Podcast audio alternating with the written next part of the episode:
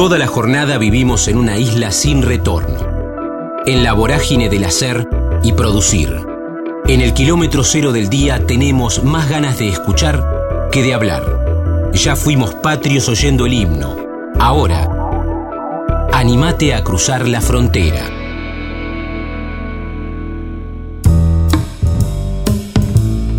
Leonardo Greco, locutor, conductor, música, habla bien, che, emociones, piano en casa, vení cuando quieras por Radio Madres, docencia, Víctor Hugo, Badía, Juan Carlos Mesa, La Gallina Verde, Bohemia, Paternidad, El Mundo de Disney.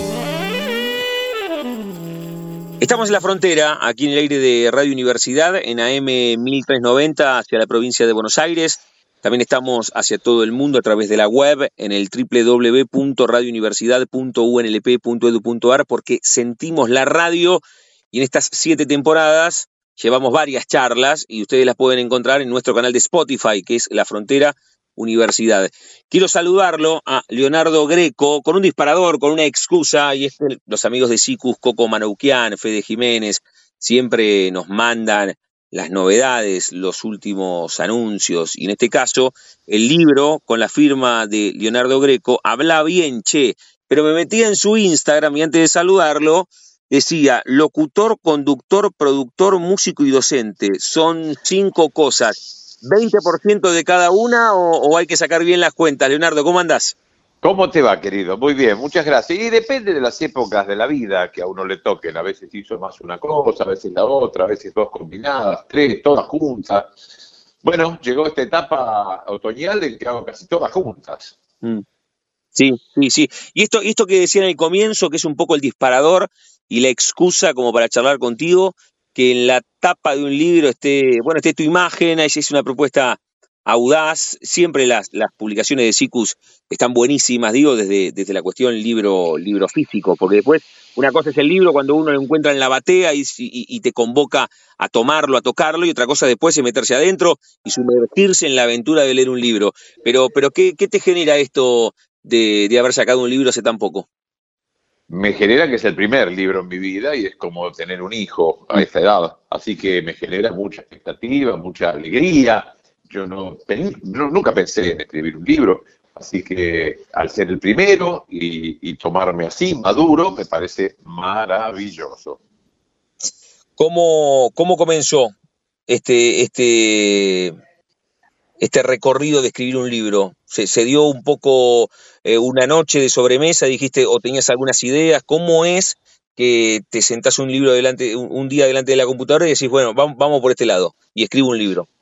Primero cómo se inspira y después te contaré cómo hice yo. No, no, no, no leí ningún manual, pero esto viene primero por la invitación y la gentileza que ha tenido la Universidad Nacional de La Matanza de invitarme a ser uno de sus profesores para los comunicadores y para los que estudian locución, porque está el curso de locución que después lo homologa el ISER. Entonces, bueno, eh, ¿de dónde saco yo? De la experiencia.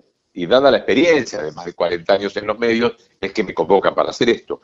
Y bueno, teniendo este honor, voy recorriendo un camino donde voy desgranando cosas que explico, pero digo, esto, a ver, en medio de la pandemia hice un videíto que está en mi canal de YouTube, donde cuento algunas cosas para aquellos que quieran ser locutores, pero también para el común de la gente, porque hablar bien es algo que luce, hablar bien le viene bien a cualquiera, es como caminar derecho, como lucir la ropa, eh, como quizás saber cocinar, no es necesariamente para cocineros que atienden un restaurante, también es muy lindo saber cocinar en casa. Bueno, de la misma manera saber hablar bien, hablar con propiedad, utilizar bien los términos, es algo que le viene bien a cualquiera. Así que más que un libro didáctico de texto para aquel que quiera ser locutor, que ahí sí tiene que hablar perfecto y leer perfecto, para aquellos que quieren mejorar su forma de hablar, que es como su forma de vestir o de cocinar, también está hecho. Entonces digo, bueno, más allá de este video, ¿por qué no volcar y tener un libro que sea una guía para hablar bien y no pasar vergüenza? Entonces, bueno, nació esto en una noche de vacaciones de invierno del año pasado, hace justo un año, Y ahí me puse a escribir, y uno se va inspirando y no para más. Y entonces agarra una libretito, el celular va escribiendo lo que uno escucha que se habla mal. Más allá de lo que uno ya sabe, uno va escuchando las cosas que se habla mal, y quienes me han inspirado mucho, o quienes me han colaborado mucho, son los medios. Mm. en, en, los medios se habla mal, mucho, y se escribe mal, y entonces eso me sirve porque en 24 horas, mm, escuchando lo que se eh, dice en los medios, pude recabar la mitad del libro. Pero eh, los medios no tienen que ejercer docencia, lo hacen involuntariamente, pero la gente lo toma como docencia. Mm. La gente toma lo que se habla eh, porque se supone que ahí se habla bien. Y no, no se habla bien. Eh, entonces, bueno, en 24 horas tuve mil ejemplos mm. para explicar entonces cómo es que se debe decir algo. Tenés un ranking, a ver, estamos hablando con Leonardo Greco, reitero, con un disparador, con una excusa, y es su libro que editó Sicus, Ediciones Sicus, habla bien, che, el, hubiese volviera, ¿no? Que, tienen, dos chances y a veces usan el habría. ¿Tenés en el ranking algunos que, que, son más lacerantes cuando estás escuchando, Leonardo? Sí, claro, utensilio. Utensilio se escucha en el 99% de las personas y de los comunicadores, pero es una curiosidad cuando uno les dice, ¿sabes que se escribe con LI? Es como domicilio. oh, y dice, oye, ¿en serio? Entonces van, buscan en el celular y dicen, no te puedo creer, sí, toda la vida lo dije mal. Bueno, utensilio no es una LI, es una LI. ¿Y por qué no decimos domicilio? Bueno, es, eso, ¿por qué no decimos concilio, Emilio? No, digo Emilio. No, es lo mismo, pero está tan mal usado. Y como en los medios, que son los que irradian el idioma permanentemente, se escucha utensilio, bueno, digámoslo mal, total no importa. Qué bárbaro, sí, bueno, ahí me dijiste una, una que eh, está entre, entre las que más te molesta, ¿no? O en ese ranking. Eh, que, recién decías... Y, cónyuge es otra, cónyuge. Sí. Como, como, si, como si hubiese una U ahí. es cónyuge. Pero anda a buscar el raro tipo que diga cónyuge. Pero no hay una U, es cónyuge. Y la más popular, junto con utensilio, es pronunciar mal la palabra monstruo. Mm, mayormente dice monstruo. Y no dice monstruo, dice monstruo. Lo que pasa es que hay una pereza vocal y quien quiere se despereza. Es como estar muy flaquito o estar excedido de peso. Quien quiere va al gimnasio y más o menos adecua la medida a la, ropa que tiene. No, no, es necesario cambiar el guardarropa. Bueno, de eso se trata. Tenemos ganas de, hablar mejor, digamos monstruo, monstruo, 100 veces cuando uno se baña. Cuando uno se baña puede aprovechar y decir unos números que se pronuncian muy mal, como 32, 33, 34. Ah, eso es terrible, ¿eh? los, números es terrible. 30 es italiano, 20 es italiano, 22, no, 22, 22, 34. Con un mes bañándose y diciendo los números, se te va eso. Estamos charlando con Leonardo Greco aquí en la frontera, en el aire de universidad. Recién decías, y es un número contundente, dijiste más de 40 años en los medios. Ahora, una cosa es armar un programa de radio y estar en la tele y, todo lo que has hecho, el recorrido. Ahora, eh, poner, poner eh, en, la portada de un libro tu nombre, ¿te, te movilizó o, fue algo más eh, en la experiencia que también usaste esa palabra hace un rato? ¿Cómo, cómo, ¿Cómo fue que te encontraste con el libro consumado? ¿Te mandaron una caja a tu casa?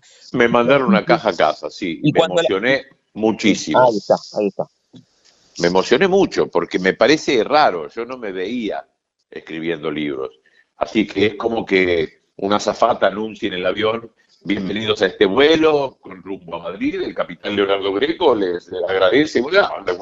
Eh, yo no imaginé, entonces verse anunciado como el capitán de una aeronave me parece rarísimo. Bueno, estar en la tapa de un libro también me parece raro, o protagonizar una comedia musical, me parece raro.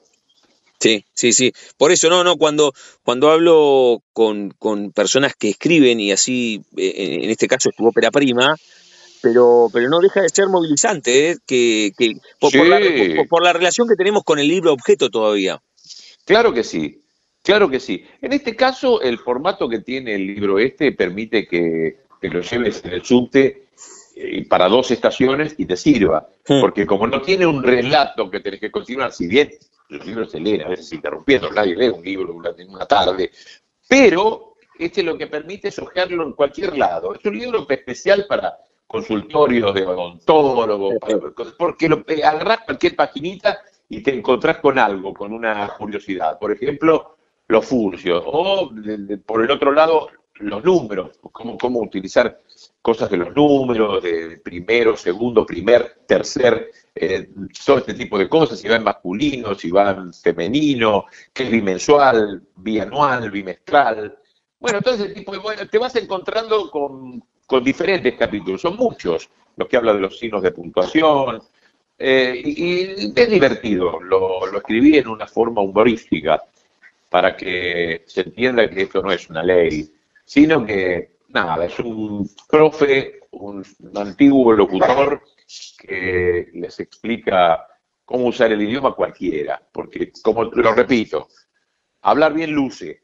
Aquella persona que habla bien luce, aunque tenga mil vocablos, nada más, no es necesario tener un enorme vocabulario. Si lo tenés mejor, la lectura te va a ayudar mucho a tener vocabulario. Pero mil bien empleadas, bueno, las pizzerías tampoco tienen ocho mil condimentos, tienen 10, pero se diferencia la mejor pizza que vos has probado de un lugar a otra utilizando los mismos elementos. Bueno, utilizando lo mismo se puede hablar bien con poco vocabulario. La cuestión es no decir utensilio. Estamos charlando con Leonardo Greco, reitero, con un disparador, con una excusa, y es el libro que editó Ediciones Sicus. Habla bien, che. Eh, Leonardo, aprovechando este rato eh, contigo y en el comienzo te decía que me, me había metido en tu Instagram y decía locutor, conductor, productor, músico y, y docente. ¿Vos tenés la primera fotografía mental que te linkea a los medios, si es que fue lo primero que te cautivó de este universo? Es verdad que estoy haciendo un universo muy amplio donde meto a los medios y a la música en el mismo lugar. O en realidad, ¿cuál fue la primera fotografía que te vinculó con algo que te apasiona? ¿Fue el tema La de música. o fue la música? La música, la música. Yo con un piano en casa, que lo estoy mirando ahora desde acá, nací con un piano en casa porque mi viejo tocaba y, y empecé a jugar con él y empecé a ver cómo salen las melodías. Después le copié las manos a mi papá dónde las ponía, hacía lo mismo y ya después a los 6, 7 ya tocaba y sacaba cosas de oído, las cosas que escuchaba las podía reproducir en el piano. Y bueno, hasta hoy juego con eso. Después trabajé de músico, por eso pongo músico, porque trabajé de músico, he vendido instrumentos musicales, he dedicado a eso, y después me queda acá en privado, este, no lo utilicé más como medio de vida, después cuando me largué la locución. Pero de todas maneras la música es una cuestión de ida y vuelta. No solamente toco, sino que entro a mucha música en mi vida, porque escucho mucha música y, y eso es, es, es un- es una identidad. Se pelean los perros acá. No importa, no importa qué. Eh, se- Ellos también se expresan, yo les enseño a hablar. me encanta, me encanta. ¿Tenés, tenés claro ese momento? O sea, ¿el locutor le ganó al músico o, vos dejaste que el músico se corriese y fuese un músico de interiores? ¿Lo tenés claro ese momento? Sí, sí, sí, sí, claro. eh, cuando yo estaba vendiendo en la calle Florida instrumentos musicales, eh, en Promúsica, eh, que era un, enorme negocio, un emporio de instrumentos, la pasaba muy bien y además habían trabajitos anexos. A la gente que se compraba un órgano decía, bueno, pero podrían venir a, mi cumpleaños y tocarlo ahí, y ahí hacíamos unas platitas extras y demás. Pero yo ya me había recibido de locutor, ganaba muy bien en esa empresa, y además salían estos trabajitos extras, pero digo, ¿qué hago con ese carnet? Sea, hace un año que me había recibido, digo, yo, yo lo tengo que usar. Pero mirá que voy a ganar muchísimo menos, 10 veces menos de lo que estoy ganando acá. Y pero hay que tirarse la pileta, porque si no, no voy a empezar. Entonces empecé a agarrar turnos de locutor, largué ese trabajo, renuncié, y a tomar algunos turnos de locutor, y mientras tanto, para hacer un poquito más, grande eh, los ingresos, tocaba, tocaba en un restaurante, después tocaba en otro, tocaba en un conjunto que hacía fiestas los sábados y domingos, casamientos y todo, hasta que el trabajo iba aumentando, entre el Sport 80 en el año 84, por ahí con Víctor Hugo, que era un programa de deporte, después lo acompañaba a las canchas, y ahí ya, pues, bueno, ya después no hacía falta que trabajase de músico y ya me dormía en una radio para después ir a la otra y después ir a la otra y así empecé. Ya eso era el 85, 86, no paré más. Bien, bien, bien. Ahora, ¿tenés claro el momento donde te cautiva la música, ese piano que dijiste lo estoy viendo, o sea que lo, tenés todavía? Sí, claro. tenés, ese, ese primer piano, la herencia, tu viejo. ¿Y dónde, dónde te empezás a relacionar con, eh, con amor directo hacia la radio? Eh, ¿Se escuchaba en tu casa? ¿Te gustaba a vos? ¿Cómo te, cómo te metes en este universo de, ser locutor? Se escuchaba mucho en casa.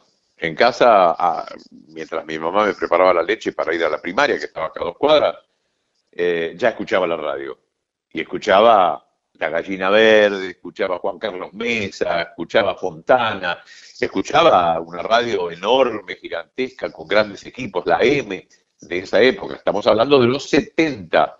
Eh, y a la noche me acostaba escuchando a Badía y grandes profesionales, Omar Senazuolo, un montón de profesionales, locutores, en esa época los locutores conducían mucho más que ahora, y me encantaba. Cuando tuve que decidirme al recibirme del secundario en la nocturna, porque trabajaba de día, eh, me fijé en una guía que sacaba Eudeva, mm. y esa guía te decía todas las carreras que se podían seguir en la Argentina. Y allí estaba la de locutor, en el ISER. Inmediatamente me anoté, a los 18 y a los 21 me recibí. Esto fue, pero, pero la radio me, gustaba mucho, me gustaba mucho la radio y la tele, las dos cosas las miraba. Pero la radio me acompañaba. Cuando volvía de la escuela, había radioteatro, y mirá qué grande que soy, había radioteatro, estaba Blanquita y Héctor, una, serie que, que, estaba en radio al mediodía, con Blanquita Santos, Héctor Marcelli. Eh, me gustaba todo ese universo, las cortinas, los informativos, escuchaba todo eso. Y mi viejo escuchando música, a veces radio municipal, radio nacional, música clásica, directamente desde el Colón, y, esos locutores maravillosos como Emilio Estebanovich, eh, enormes todos la pronunciación de los idiomas que tenían para los compositores, para la política internacional. Eso me gustaba, pero no sabía que iba a ser locutor. No, era que desde chico yo quería hacerlo. Ahora sí, conservo algunas grabaciones con un geloso, un viejo grabador, y ya a los 8, 9, 10 años leía noticieros y todo esto. Quiere decir que se estaba germinando un poco el locutor que después fui. Con Leonardo Greco estamos charlando, lo voy a dejar con su día, pero con el disparador del libro que editó a través de Sicus, habla bien Che, lo pueden buscar metiéndose en la página de Sicus o en, o en alguna librería amiga, eh, se pueden encontrar con el libro de, Leonardo Greco.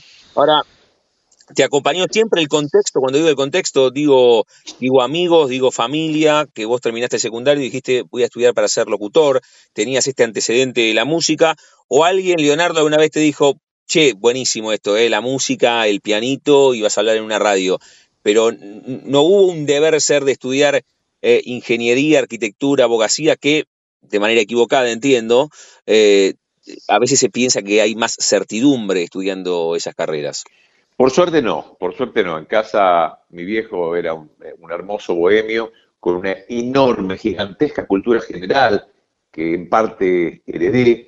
Entonces, no, no, no estaba puesto eso. Yo me formé mucho también en las mesas de café que él conformaba y que a veces me llevaba, un sábado me llevaba, y ahí se arreglaba el mundo, pero se hablaba de todo, de política internacional, de música, de, arte, y todos esos temas, yo pasivamente los iba escuchando y me fueron formando, pero ya te digo entonces, en una casa donde se escuchaba música, había piano, mi viejo bohemio, coleccionista de antigüedades, eh, no, no, existía esa exigencia. Si hubiese venido de un padre abogado, posiblemente hubiese pasado, o, o, de un padre bancario. No, no me sucedió. Y mi mamá, nada, una ama de casa, como antes se, utilizaba como su única tarea, enorme, ciclopia tarea, este, pero no, no, por suerte no sucedió. Lo que sí, que una época de rebeldía, el segundo año del comercial me llevé 11, no quise saber nada, me puse a trabajar y después al año siguiente lo recuperé en la nocturna, pero ya desde chico estudiaba y trabajaba, las dos cosas. Y terminé así el secundario y tuve una vida seria, digamos, no, no, me la tomé en serio desde muy chico, así que por eso no podía suponerse que yo podía tener una vida así licenciosa. No, para nada, muy, muy seria, muy formal, Y por suerte me ayudó, porque la fortuna te ayuda mucho, más allá de tus condiciones. En que haya tenido trabajo de locutor tempranamente y haya tenido que dormir en las radios para ir de una radio a la otra.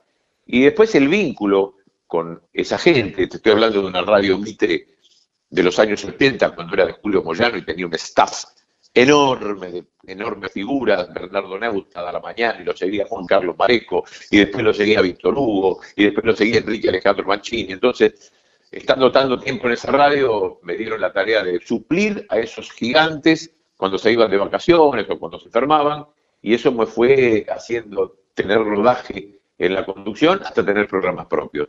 O sea, no, no paró nunca más. Y gracias, puede ser las condiciones, pero mucho tiene que ver la oportunidad y haber, eh, de alguna manera, devuelto con creces esas oportunidades que me fueron ofrecidas. Estamos charlando con Leonardo Greco aquí en la frontera, en el aire de Radio Universidad. Me queda la última pregunta, pero antes, desde su propia mirada, porque a veces la mirada externa no sé, hablando con músicos, con conductores, con locutores, como en tu caso, hasta con deportistas, uno dice, mira, para mí el mejor momento de la etapa de Di María fue este, y tal vez para él fue otro. Si vos tuviese que marcar dos o tres mojones profesionales en tu vida, ¿cuáles destacás? Dos. Hay uno que me dio muchísima trascendencia, que es el mundo de Disney en Telefe durante cinco años, en el prime time, a las 20 cuando todavía no existían ni las redes sociales, ni tampoco tanto cable, recién nacía el cable.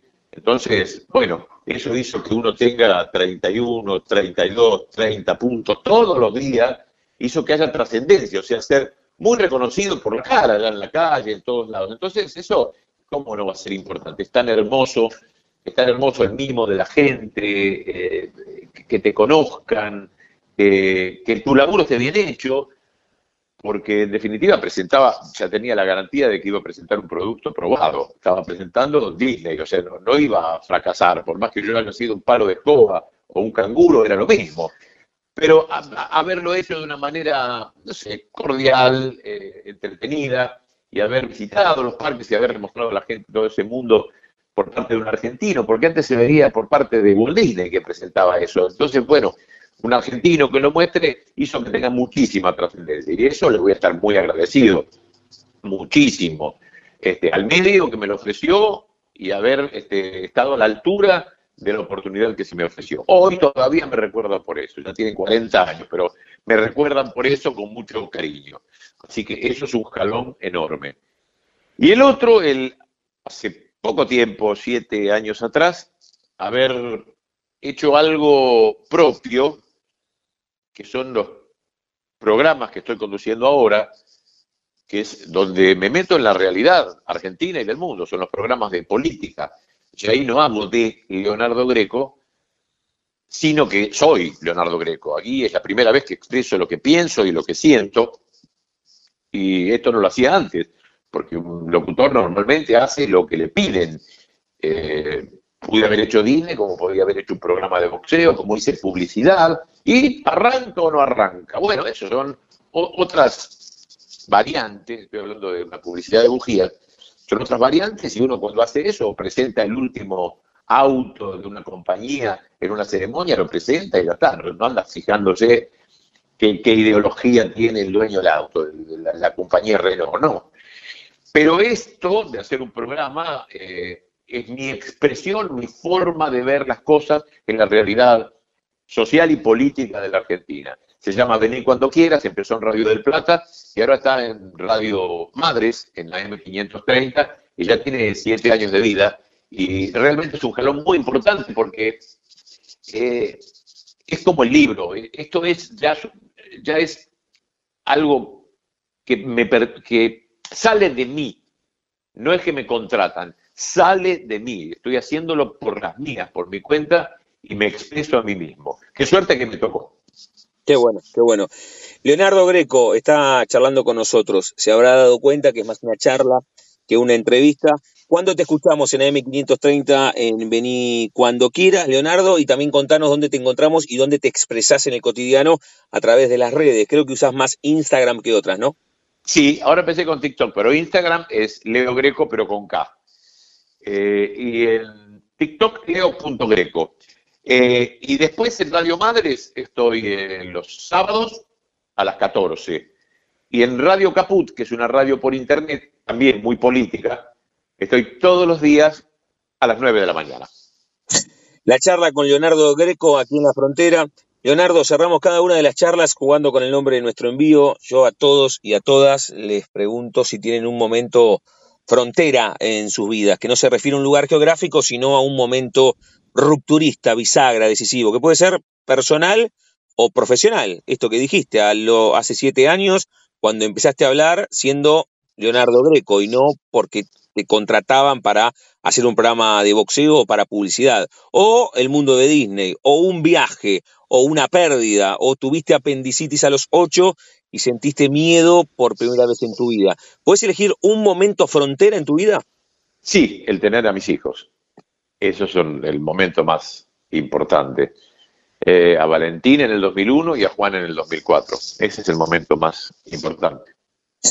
Leonardo, gracias por este rato, eh, por dejarnos conocerte, por hablar sobre el libro y, y, tu recorrido. Podríamos haber encarado la charla desde otro lugar porque tenés una mirada aguda de la coyuntura y, y, me parecía que era más interesante hablar con el, con el Leonardo y este recorrido y su vida. Así que agradecerte mucho por este, por este rato en Radio Universidad. Y yo te lo agradezco, ¿eh? muy lindo reportaje, excelente nota, te lo agradezco mucho. Te mando un abrazo y ojalá que sea la primera de, de otras. Te mando un abrazo. Chau, querido, chau. Chau, chau. Convencidos de que cada persona tiene una historia para contar. La Frontera. Coleccionamos charlas en el aire radiofónico. Adrián Di Stefano, un gran hombre, favaloro en teatro, que la flecha apunte al sol, seamos libres. ¿Conoce usted a San Martín? Cupelo, Mar Adriático, Cristo de Mármol, Galán, Verónica Castro y Alberto Closas, Festival en Egipto. Estamos en la frontera, aquí en el aire de Radio Universidad, en AM 1390, hacia la provincia de Buenos Aires. También estamos hacia todo el mundo a través de la web, en el www.radiouniversidad.unlp.edu.ar, porque sentimos la radio. Habitualmente hablamos de propuestas de diferentes lugares en la ciudad de La Plata o en Capital. Esta siento que es muy especial porque es un, un hombre muy caro el sentimiento de los, de los platenses, de los argentinos en general y hasta en el mundo, pero además es una función gratuita por orden de llegada, me estoy refiriendo al próximo miércoles 12 de julio, en la sala por antonomasia que tenemos en la capital de la provincia de Buenos Aires, que es el Coliseo Podesta, 19.30 horas, un gran hombre, esta obra en homenaje, le voy a preguntar, no sé si el término es ese, pero un poco haciendo el recorrido artístico o a través del arte de, de Favaloro y por eso quiero saludar a Adrián Di Stefano para que nos cuente. Adrián, ¿cómo estás? Damián en Radio Universidad, un gusto. ¿Cómo estás, Damián? El gusto es mío poder compartir este momento de charla con vos y no cabe ninguna duda que es un homenaje teatral, como los tantos que se merece y se va a seguir mereciendo este gran hombre. Creo que no podríamos haber elegido un mejor título para la obra, ¿no? Bueno, nos contás de, de qué va y después nos meteremos también en tu propio recorrido artístico. Pero acá es una propuesta, me parece buenísima, por esto que digo, para acercar también siempre, siempre eh, está buenísimo que la sociedad tenga un vínculo directo con el arte y acá el puente es el Coliseo Podestá, pero además con entrada libre y gratuita, así que cierra por todos lados, Adrián. En esta catedral del teatro que, que, que, tiene la ciudad de La Plata, que realmente es una maravilla de teatro y para nosotros es un orgullo, un honor poder participar con esta obra. Es la sexta temporada de esta obra, fue estrenada hace ya unos cuantos años en el Teatro Colonial, el teatro que administro desde el año 1985 y realmente tuvimos una gran satisfacción con esta obra. Fue nominada como mejor obra dramática en Mar del Plata, en los premios Estrella de Mar, ganó el premio Faro de Oro el mismo año.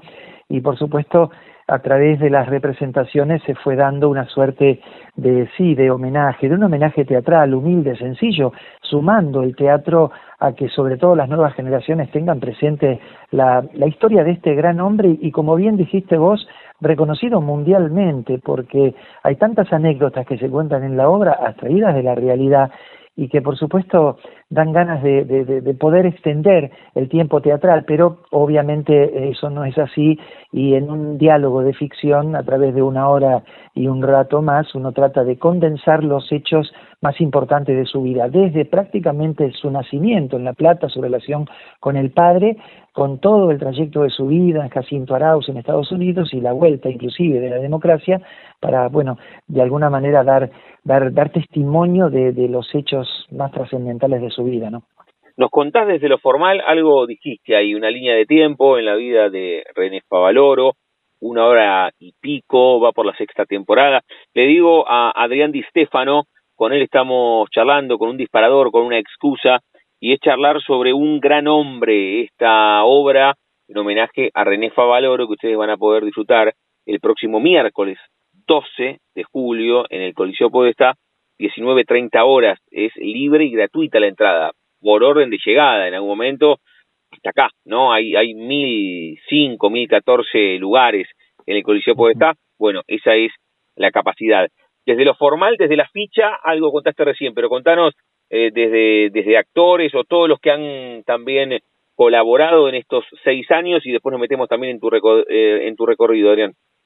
Eh, prácticamente el único que no pudo ser ni va a ser reemplazado es su protagonista Sergio Paz, porque hace una composición realmente de antología, más allá del parecido inclusive que tiene con la figura de Favaloro. Por supuesto, en la obra por una cuestión de respeto, eh, los nombres son todos de ficción, pero los nombres de los personajes que interactúan, en este caso con eh, Pepe, que viene a ser el personaje protagónico, el nombre un poco en homenaje a ese presidente uruguayo tan famoso, y a partir de ahí, acompañado Sergio Paz, que es quien toma el rol protagónico, a través de un grupo de actrices y actores que realmente a través del tiempo fueron de alguna manera sufriendo algún tipo de, intercambio, algún tipo de, colaboración, pero en este caso quienes van a participar son dos actrices, Natalia Luongo y Celeste Donis, y después en los roles masculinos Marcelo Marchese, Nico Vázquez, Guido Di Stefano, que es mi sobrino, y yo que también tomo dos de los personajes que interactúa con el protagonista.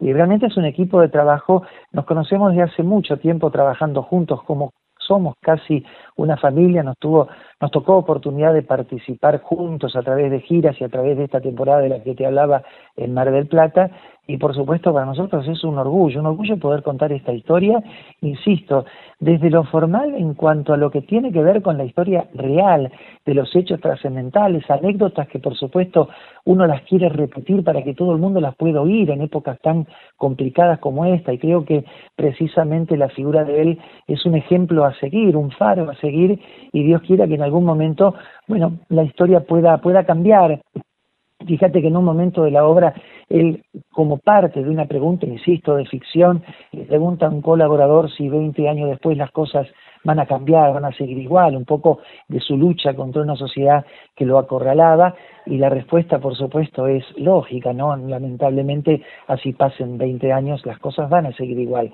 Y uno desea que ni siquiera 20 años más, sino el año que viene, el mes que viene, el día que nos sigue, uno quisiera que las cosas pudieran ser como él soñó, como él luchó. Él volvió a, Argentina después de renunciar a un sueldo de dos millones de dólares en el año para devolver a, sus compatriotas lo que él había enseñado y, y devolvió, no quiso recibir un Mercedes descapotable que le regaló Fangio porque hasta que no hubiera una mamadera para cada chico en la Argentina no iba a estar manejando un coche así.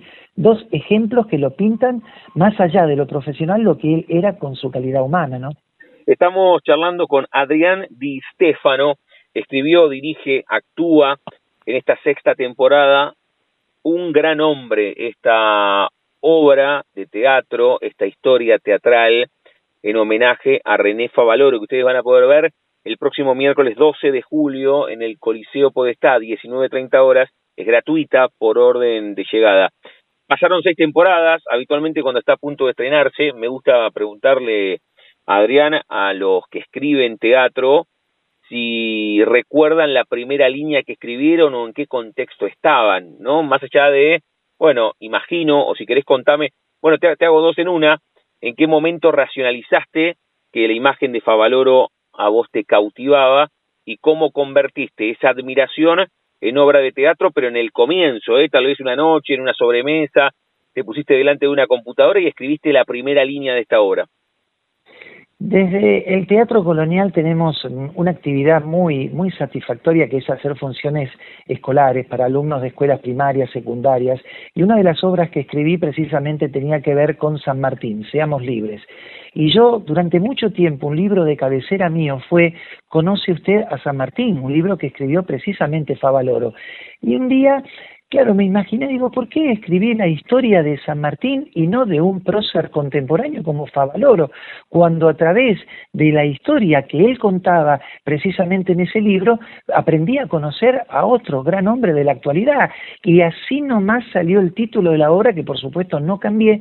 Y claro, cuando me enfrenté con la hoja en blanco, que es lo que muchas veces le pasa a un autor, sin saber cómo va a desarrollarse esa historia, empecé a indagar en su, en su cronología en su vida, en su nacimiento, en su, en su relación con los primeros años en, en su pueblo de La Plata, en el Mondongo, y, la relación con el padre carpintero, y creo que la obra fue fluyendo de una manera natural sin darme cuenta en muy poquito tiempo, porque recuerdo que no, no tardé mucho en escribirla y la obra estaba terminada y cuando de vez en cuando en alguna que otra función escucho las frases que surgen como parte del diálogo, digo, yo escribí esto, ¿cómo me vino? ¿Cómo explico la inspiración?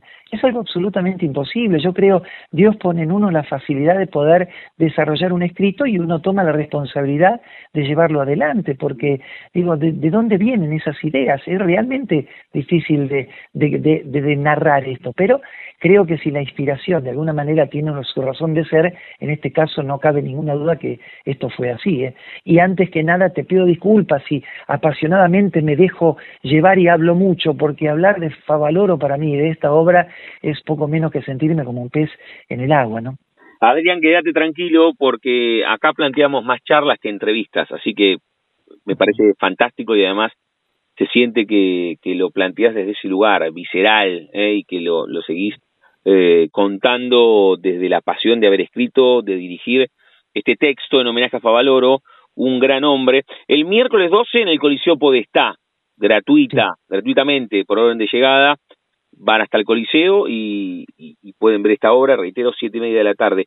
Este año están en temporada en el Colonial, además, para, por si alguno encuentra este link y, y está en Capital, Adrián.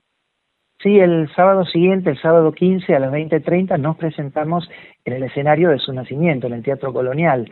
Y después hay una segunda función en La Plata, creo que va a ser el domingo 30, en el Auditorio Is, eh, Isla Malvinas.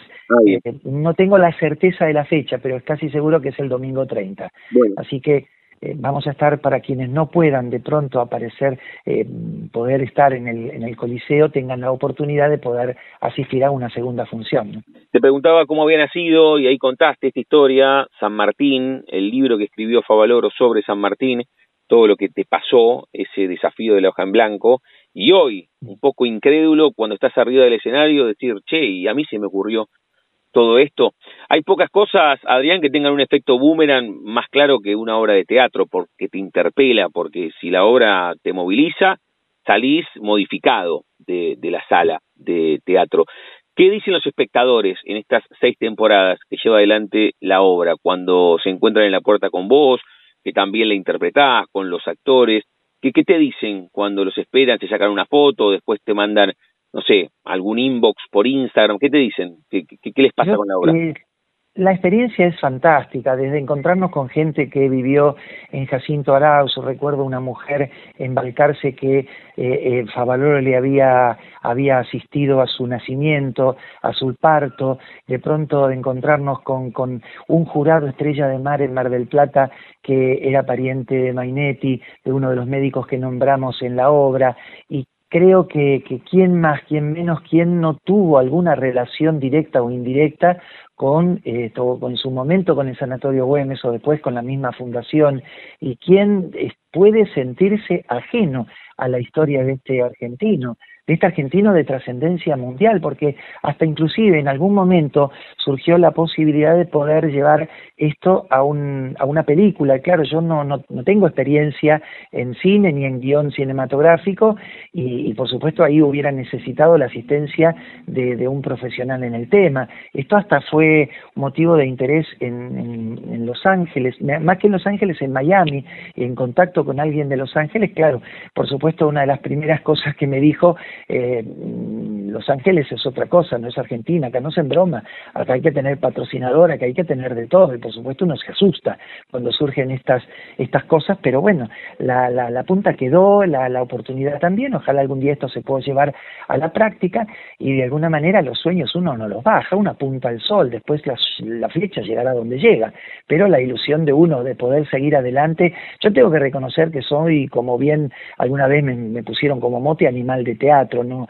no asisto otros medios, ni el cine, ni la televisión, y, y a mí me gustaría poder seguir con esta obra para que mucha gente pueda, no tanto por la obra en sí, la vanidad de uno de ser autor o director o actor, sino simplemente para que uno pueda aportar a través del teatro, que no deja de ser un espejo de la vida, el, el, lo que es el recuerdo de lo que fue un argentino ejemplar y que por supuesto esto se pueda multiplicar para que alguna vez podamos agregar a, a pensar que es uno de los mejores países del mundo y poder tener una sociedad de las que puedan ser consideradas de las mejores del mundo. Uno no pierde la esperanza, no pierde la fe y creo que en la juventud de alguna manera puede estar nuestro futuro. Ojalá que, esta semilla que él alguna vez sembró se pueda llevar adelante y si uno puede aportar un grano de arena a través de la función social que el teatro de alguna manera cumple, bueno, se siente satisfecho en su paso por la vida, ¿no? Estamos hablando con Adrián Di Stefano, con un disparador, con una excusa.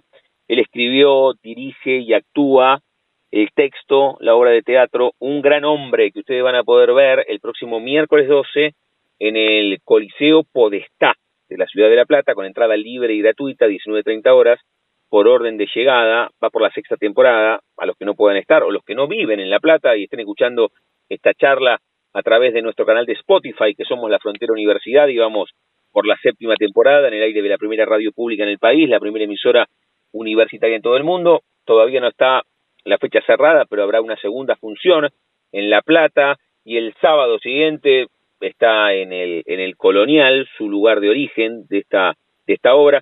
Recién dijiste que te dicen un animal de teatro, hasta, hasta en el apellido también, Adrián, porque Estefano, alguna vez hablando con Osmar Núñez, que, que hace una versión de Estefano, el texto de, de Discépolo me decía, mira, Estefano es el Hamlet argentino, y, y vos tenés teatro hasta en el apellido mismo. ojalá, ojalá. Bueno, Hamlet de, alguna manera lo, lo, interpreto en algunas que otras funciones este, para colegios, todavía con la edad que tengo lo sigo haciendo, lo estrené en versión completa en el Teatro del Globo en el año 98, después lo transformé en unipersonal, lo llevé por, por todo el mundo, inclusive, hasta inclusive en el pueblo de mi abuelo, donde el apellido de Estefano es fundador del pueblo, y ahí hasta inclusive en español poder representarlo hace tres años atrás, así que Dios quiera, y yo tengo siempre una anécdota, a los 20 años yo quería ser Hamlet como todo actor joven quiere ser, no me dejaron, a los 30 años me di cuenta que no podía, a partir de los 40 pude, claro, ya estoy bordeando casi los 70, es hora que me reemplace alguien y eso estoy buscando, pero bueno, el hecho de haber podido enfrentarme con este personaje de la literatura universal y esto que vos me estás contando, bueno, por supuesto es el mejor premio que me puedes dar y ojalá que de alguna manera sea el símbolo de mi paso por la vida, ¿no? ¿El pueblo de, de tu abuelo en el cual estuviste, cuál es? Cupelo. Cupelo en el límite del Adriático y obviamente, claro, apellido fundador, hasta me encontré con un Di Stefano, este, obviamente un hombre muy mayor que conocía anécdotas del padre de mi abuelo. Y como tantos inmigrantes que, que vinieron a, fundar, vos sabés que qué cosa curiosa, cada pueblo, cada ciudad que uno visita en el interior del país, la provincia de Buenos Aires, ni hablemos, un, no hay un teatro. Es increíble lo que hicieron los españoles y los italianos por la cultura en la Argentina. Hay teatros, pero de maravilla, teatros líricos. No hay lugar donde uno no se encuentre con un teatro maravilloso en el interior del país. Esto fue producto de la gran inmigración entre por supuesto el, el, orgullo de haber sido nieto de un de un abuelo italiano que por supuesto se mezcló con con la sangre criolla y a partir de ahí esta descendencia de, de argentino que uno tiene que quiere este país con, con, uñas y dientes, ¿no? Adrián, ¿dónde nace? A ver si encontrás la primera fotografía que te linkea o que te asocia al arte, al arte más grande, digo, porque tal vez no entraste por el teatro y entraste por el dibujo, por el baile, por el canto, qué sé yo, a los tres o cuatro años delante de un espejo, imitando a alguien, o a los diez la maestra dijo hay que hacer de San Martín en el colegio y, ahí empezaste. ¿Dónde, nace tu vínculo con el arte? En, en parte en, en, dos figuras. Eh, tal como bien dijiste recién, en tercer año a partir de ahí empecé a hacer todos los actos en la escuela, en la escuela normal Mariano Acosta. Y después, a partir de ese año, un profesor Oscar Naya en el Club Gimnasia y de Villa del Parque, para todos los años, el Día de la Madre, montaban una obra de teatro. Y me acuerdo la frase, no suban al escenario, tengan cuidado, porque el que sube con amor la primera vez no va a querer bajar más. Y esto fue lo que me pasó. Y resulta que además mi padre era pintor y escultor, y en el hall del teatro ahí está la cara de un de Cristo hecha por él en mármol y de alguna manera me marcó. Y yo creo que esa sangre que a través de, la herencia uno lleva por dentro es lo que me marcó y bueno, el teatro fue y sigue siendo parte de mi vida y, a partir del año 1983-84, cuando eh, como galán empiezo a trabajar en, con Verónica Castro, en, en esa época tenía, tenía pelo, era joven, te imaginas la época de galanes en televisión, pero después, claro, los avatares del teatro, de la vida del actor, lleva a que uno prácticamente quede sin esa actividad de continuidad. Y ahí fue cuando conocí este espacio que estaba cerrado, el Teatro Colonial, con toda la historia que hay detrás del Teatro Colonial, que si querés te puedo contar dos o tres cositas chiquitas de este espacio. me, bueno, me, encantaría eso, Adrián. Con Adrián Di Stefano estamos charlando, escribió, dirige, actúa, un gran hombre, este, este texto, esta obra dedicada a René Favaloro que ustedes van a poder ver el miércoles 12 de julio, 19.30 horas, en el Coliseo Podestá, de manera gratuita, por orden de llegada. Te iba a preguntar y que hagas foco ahí, desde el 85, lo anoté, lo dejé colgado en el corcho por una chinche, desde el 85 en el Teatro Colonial. Contanos, claro, Adrián. Claro, yo venía de trabajar en televisión con Alberto Closa, que además fue mi padrino artístico, y Verónica Castro en televisión, contrafigura de Víctor Laplace. Y de golpe y por razón me quedo sin trabajo y ocho, nueve meses sin trabajo, entonces me armé un espectáculo unipersonal con textos clásicos y ahí empecé a buscar lugares. Encuentro este lugar, el Teatro Colonial, que estaba cerrado hacía mucho tiempo, y a partir de ahí de a poco empecé, con la ayuda de la municipalidad que me prestó luces, sonido y, carteles, porque no tenía nada, empecé de a poco, y claro, yo no conocía la historia de este espacio, pero resulta que en el año 1946 se reconstruye al estilo colonial y comienza prácticamente la actividad del teatro independiente acá, cuando se llamaba Teatro La Máscara. Pero tenía además su historia pasada, porque descubro que en este mismo lugar estaba la casa de Ascuénaga. Se vendió la antigua aduana en tres mil pesos porque como tenía el jibe era una de las casas más valiosas. Y resulta que acá funcionó la antigua aduana hasta que se construyó la aduana Taylor. La entrada estaba sobre Belgrano porque resulta que el río llegaba hasta el actual Paseo Colón. Y en los sótanos sobre Belgrano se encuentra uno de esos famosos túneles taponado, por supuesto, que seguramente comunica con Casa de Gobierno y con Manzana de las Luces. Y en los sótanos del teatro dormía Rosas y acá nació la Valle, información toda que descubrí en el Museo Roca tratando de investigar un poco la historia de este espacio. Así que claro, es un lugar que, que, que nace, que nace en la época de la colonia, que tiene mucho de historia y que al mismo tiempo tiene mucho de teatro independiente, un teatro que hasta fue construido con foso de orquesta, después por supuesto taponado a través del tiempo. Y bueno, desde el año 85 toda mi actividad está concentrada acá y un poco el sueño del pibe, del teatro, de poder de poder decir que triunfó en la vida porque trabaja todos los días, no ninguna otra cosa. Y yo en el único, en el único concurso que me anoto y lo gano seguro es barriendo el escenario. No creo que haya nadie que pueda barrer el escenario mejor que yo. En otros concursos no, porque no tiene sentido. Qué bien, qué bien. Con, con Adrián Di Stefano estamos charlando. Me metí mientras estoy charlando contigo, Adrián, a, a la cartelera del Colonial y, y tienen números muy destacados, por lo menos de aquí hasta septiembre. Impresionante, ¿eh? Sí, espero que no estés fijándote en el colonial de Avellaneda, porque por supuesto no es este, este es el de San Telmo, el de Paseo Colón y Belgrano, porque claro, el otro, eh, el otro es un poquito más grande, tiene 1600 localidades, creo, este tiene 130, pero el corazón de este, por supuesto, estoy seguro que es mucho más grande que el otro, y sí, sí, hay mucha actividad, mucho, actividad diversa. Bien de teatro, a mí me parece, a esto, a esto apuntaba, bien de teatro, ¿no? Teatro, teatro clásico. Sí, pero también un poco de todo, porque hay espectáculos de transformismo, espectáculos de burlesque, hay muchos show árabe de baile y también comedias y también comedia musical, un poco de todo. A mí lo que me gusta de noche es compartir la programación con espectáculos de afuera, que para que, que tengan también la diversidad en la programación, que no haya ninguna limitación ni prohibición de, edad, ni tampoco haya ningún carácter de ideología partidaria. Creo que es un momento donde eh, esta famosa crisis que vivimos creo que, de alguna manera el arte tiene la oportunidad de poder brindar un espacio donde haya diversidad y que al mismo tiempo se puedan plantear todas las cuestiones que tienen que ver con el arte en todas sus formas, pero que de alguna manera el público pueda sacar también sus conclusiones. Muy bien, acá estoy viendo esa cartelera a la cual hacía referencia y, hay un título, pero tal vez en algún momento podamos hablar o, o tenés mi contacto, El otro Maradona. ¿eh? Sí, sí.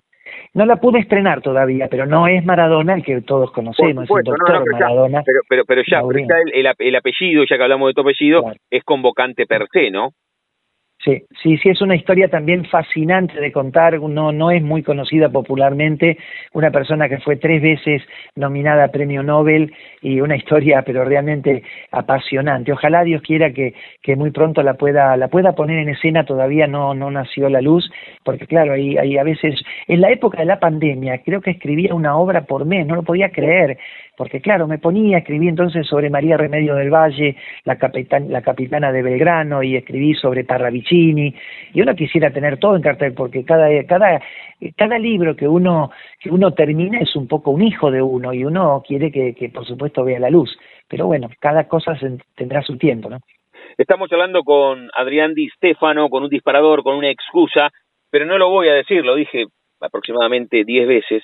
Me gustaría, Adrián, que vos invites a los que están escuchando al que el miércoles estén en el Coliseo Podesta, vos la escribiste a la obra, la dirigís, la actuás, pero también recordá que el sábado lo pueden ver en el Teatro Colonial, en la Ciudad Autónoma de Buenos Aires. Así que repasá e invitá a todos los que estén escuchando.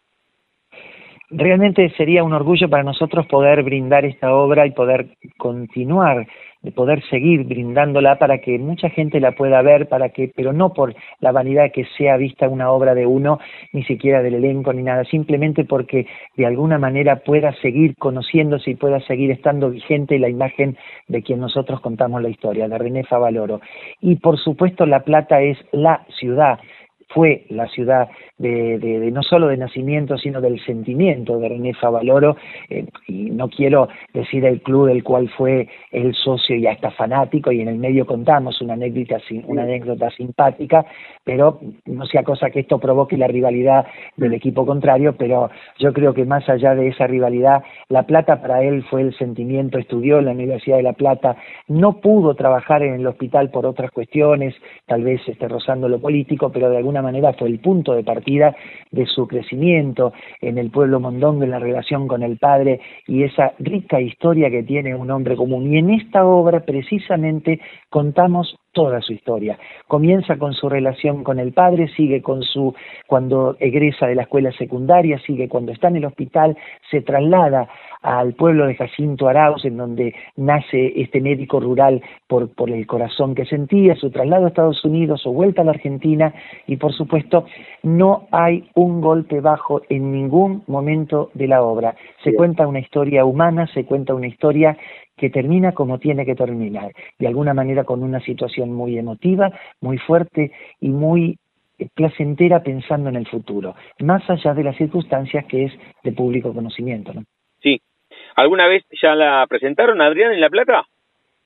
Sí, estuvimos en el Teatro La Nona eh, y realmente fue una experiencia pero fantástica porque por supuesto había gente que lo conocía a él y esto por supuesto generó una situación de entusiasmo y de, emoción muy muy fuerte. Por eso cada vez que, que, nos encontramos entre el público alguien que algún, indirecta o indirectamente tuvo que ver con él, por supuesto la emoción es muy fuerte y cuando esto nos traslada a nosotros esa experiencia, por supuesto compartimos esa emoción. La charla con Adrián Di Stefano escribió la obra, la dirige, la interpreta, un gran hombre en homenaje a René Favaloro. Adrián, cerramos cada una de las charlas jugando con el nombre de nuestro envío. Yo a todos y a todas les pregunto si tienen un momento frontera en sus vidas que no se refiere a un lugar geográfico, sino a un momento rupturista, bisagra, decisivo, la primera vez que te subiste en escenario y fuiste actor profesional, algún viaje, algún amor, algún desamor, alguna pérdida, no sé, tuviste apendicitis a los ocho y sentiste miedo por primera vez en tu vida, alguna obra muy puntual, un momento frontera en tu vida, ¿puedes elegir? Sí, varios, pero uno que me viene a la memoria siempre cuando tengo la oportunidad de contarlo y transmitirlo, sobre todo a la juventud, es cuando tuve oportunidad de ser invitado como jurado a un festival experimental de teatro en Egipto, en el Cairo. Era el único representante latinoamericano. éramos 13, recuerdo, había Estados Unidos, de Francia, de Rusia, de todos lados. Pero cuando hablaba yo, el respeto que me tenían no lo podía creer. ¿Por qué? Por ser argentino. Vos sabés que volví y escribí una carta de lectores que el título era Orgulloso de ser argentino. No podía, claro, no pueden creer el movimiento cultural que hay en la Argentina y de alguna manera el respeto que nos tienen culturalmente es impresionante. Pero, claro, hay que viajar afuera para darse cuenta de lo que uno tiene adentro. Esto lo sintió Favaloro en Estados Unidos, lo siente cada argentino que viaja al exterior y a mí me pasó muchas veces ese desarraigo que se siente es fenomenal el exilio, que ya en el teatro griego se hablaba de la parte de una muerte, yo creo que todo argentino tendría que tener la oportunidad de irse con la idea de ir a vivir. Y yo creo que estas las cosas cambiarían totalmente. No hay nada. Si es que existe el paraíso, creo que el paraíso es el lugar que a uno lo vio nacer. Y esto me pasó precisamente cuando estuve en el Cairo. Realmente ese sentimiento patriótico, en el buen sentido de la palabra que uno tiene, y que muchas veces lo tiene que dejar en la humildad, lo tiene que dejar en el olvido, lo tiene que dejar en, la intrascendencia ante muchas cosas que ocurren, realmente yo lo llevo a flor de piel, lo transmito cada vez que puedo y creo que no hay cosa más linda que sentirse en el lugar que a uno lo vio nacer, parte de ese suelo, suelo que uno quisiera que de alguna manera fuera el cierre de la vida y por supuesto agradecido a Dios de poder haber elegido la profesión más hermosa que uno puede haber elegido, la del teatro y la del actor. La charla con Adrián Di Stefano, que escribió, dirige e interpreta Un gran hombre, esta obra de teatro en homenaje a René Favaloro, que ustedes van a poder ver el miércoles 12 de julio, 19.30 horas, de manera gratuita, por orden de llegada, en el Coliseo Podestá. Adrián, gracias por este rato, es lo mejor, te mando un abrazo enorme y seguimos en contacto. Al contrario, a vos, eh, muchísimas gracias. Pasaporte en mano, noctámbulos con la radio abajo de la almohada equilibristas entre el ayer y la ilusión de mañana. Somos La Frontera. Idea y conducción, Damián Zárate. Idea y colaboraciones, Julián Álvarez. Producción de notas, Puma Gaspari. Edición y postproducción, Juan de Vega. Idea sonora, voz y edición, Diego Carrera. Voz artística, Pablo Dupuy.